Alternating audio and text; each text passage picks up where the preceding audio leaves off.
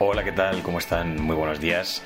Eh, buenos días si me escuchan por la mañana, buenas tardes si es por la tarde y buenas noches si lo hacen cuando cae el día.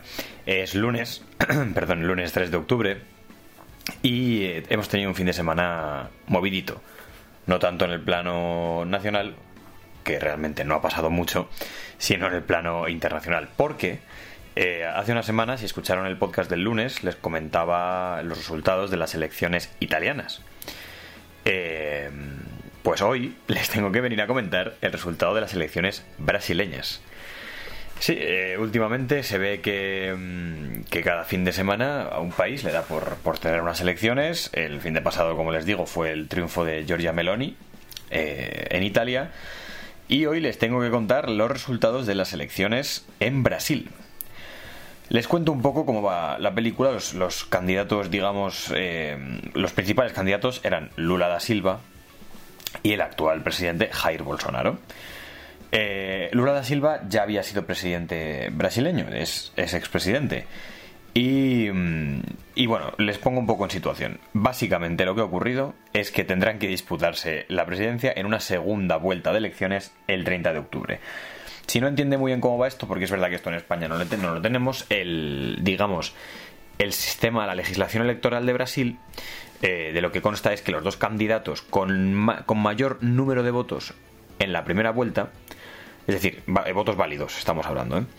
tienen que medirse otra vez en el caso en el que ninguno de los dos consiga la mayoría absoluta.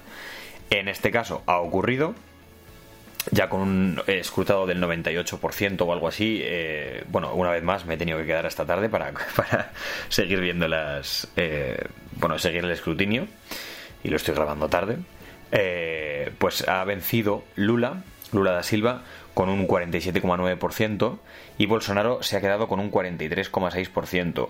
Están muy parejos y esto provoca que el 30 de octubre tengamos una segunda vuelta de las elecciones para ver quién se convertirá en el mandatario de Brasil. Una cosa curiosa es que las encuestas daban a Lula bastante, bastante por delante de Bolsonaro, le daban una ventaja bastante holgada y no ha sido así, finalmente no ha sido así. Y ya les digo, una diferencia de apenas 4 puntos porcentuales que lo que hace es que el 30 de octubre tendremos una segunda vuelta. Así que de momento no se mueve nada en la presidencia, por así decirlo, de Brasil.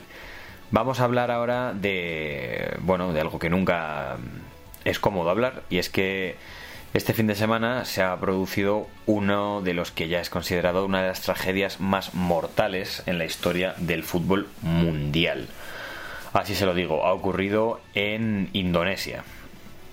Y es que al menos 125 personas han fallecido, incluidos dos policías, y más de 300 han resultado heridas en un brote de violencia ocurrido tras un partido de fútbol. Eh, los hinchas del equipo perdedor hicieron una invasión de campo. La invasión de campo es cuando los, los, por si alguien no lo sabe, los aficionados saltan al campo saltándose las medidas de seguridad y la policía respondió con gases lacrimógenos. Esto provocó que hubiese estampidas y en esas estampidas fue cuando se provocaron asfixias, eh, ahogamientos y así fue como murió la mayoría de las personas. Ya les digo, 125 ha sido el último informe, 35 em, personas murieron en el propio campo y, el resto en los pasillos tratando de, de huir de la zona la mayoría por asfixia porque fue era un espacio muy pequeño y provocó dificultad para respirar. Tras este incidente, la Liga de Fútbol del país ha suspendido todos los partidos durante una semana y la Asociación de Fútbol de Indonesia ha anunciado que va a abrir una investigación para aclarar los hechos. Esto es eh, lo que siempre se dice, ¿no? De abriremos una investigación para aclarar los hechos. Bueno, pues eh, al final los hechos están claros, pero está bien. Lo que sí han anunciado es que se tomarán mayores medidas de seguridad en los estadios. Como les digo, esta tragedia ya es considerada una de las más mortales en la historia del fútbol mundial. Y prepárense porque esta semana nos tocará hablar de impuestos. Como ya les dije hace unos días, se acercan las elecciones, tanto, tanto municipales, autonómicas como generales, y entonces todos los partidos empezarán a hablar de impuestos, como ya están viendo, de rebajas fiscales, de movimientos fiscales. Bueno, lo, el último que se conoce es que el gobierno ha ofrecido una rebaja de, de impuestos de un total de 2.500 millones pero según, su, según el plan fiscal que han presentado, recaudará 5.700 más.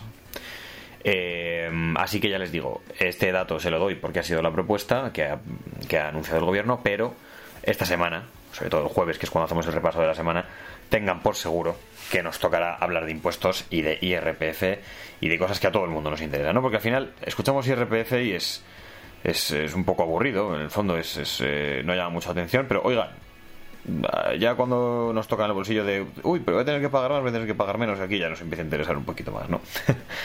eh, total, que ya hablaremos el jueves posiblemente de, de impuestos, porque es lo que toca una vez se acercan o se empiezan a acercar las elecciones. Les recuerdo que las elecciones de las generales son el año que viene por estas fechas, bueno, en noviembre, si no recuerdo mal, de estas fechas, pero entre medias tendremos muchísimas autonómicas y municipales.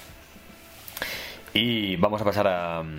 Ya para acabar, vamos a comentar eh, deportes rápidamente para que se sientan ustedes integrados en caso de que no les guste, porque si les gusta, supongo que ya lo sabrán. Eh, el Fútbol Club Barcelona venció, el Real Madrid empató en su estadio contra el Osasuna a uno y esto ha provocado que el Fútbol Club Barcelona se coloque como líder de la clasificación de la liga. Eso sí, empatado a puntos con el Real Madrid. Y para acabar, hablaremos de. Seguimos en deportes, eh, Fórmula 1, y es que Fernando Alonso, piloto conocido, creo y espero que por todos, cumplía 350 gran premios en Fórmula 1, una absoluta barbaridad. ¿Y cómo lo celebró? Bueno, pues eh, lo ha celebrado que abandonando la carrera por un problema mecánico en el coche. El motor dejó de funcionar. Eh, y el Alpine, que es su equipo, bueno, pues eh, un día más tuvo que, retirar a su piloto. De hecho, de sus dos pilotos de, de la carrera. Alonso, pues evidentemente habló muy frustrado y, y bueno, es lo que hay. En el Gran Premio venció Checo Pérez Leclerc segundo y nuestro representante, también español, Carlos Sainz, quedó tercero. Hasta aquí les cuento, hasta aquí les, les doy el avance de lo que ha sido el fin de semana. Hablaremos eh, también en Instagram de todas estas cosas, les haré un resumen de lo que han sido las primeras elecciones, la, bueno, las elecciones de Brasil. Eh, he buscado vídeos de la tragedia, pero no los voy a subir. Mm, cuestión de morbo por morbo, al final no me gusta eso. Y, bueno, la información es la que es, ¿no? Tampoco, tampoco es más. Así que bueno, eh, muchas gracias por haberme escuchado, espero que tengan un maravilloso día o que lo hayan tenido en el momento en el que me estén escuchando. Eh, tengan una muy feliz semana. Nos escuchamos el miércoles con un nuevo episodio de Episodios de la Historia, el jueves con el repaso de la semana de las noticias y el viernes con un nuevo episodio de Lo que hay que ver. Como ya ven, no paramos. Gracias por estar ahí y nos vamos escuchando.